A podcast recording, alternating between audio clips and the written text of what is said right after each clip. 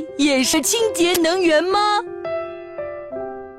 嘿嘿，嗯，咦，嗯，嗯，哎，你就不能忍着吗？对不起。哎呦，胖仔！嗯啊，不，不是他，是我啊！不不不不，是我不不不是他！哎，不不不不不不，对不起，是我。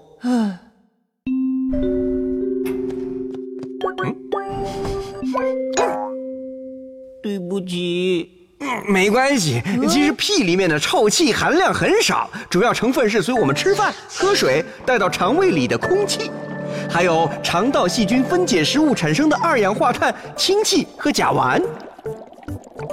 都是没用的东西。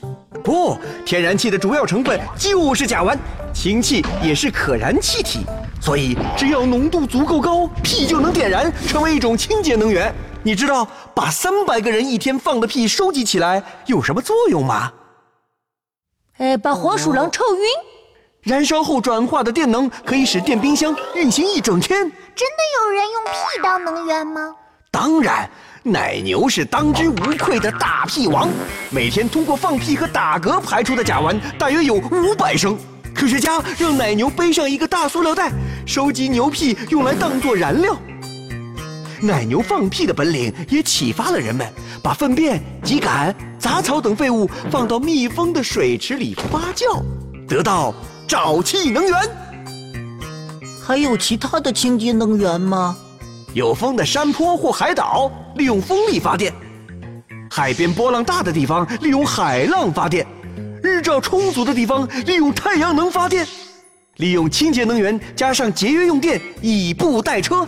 减少环境污染，又降低不可再生能源的使用量，我们生活的城市就能变得总是蓝天白云了。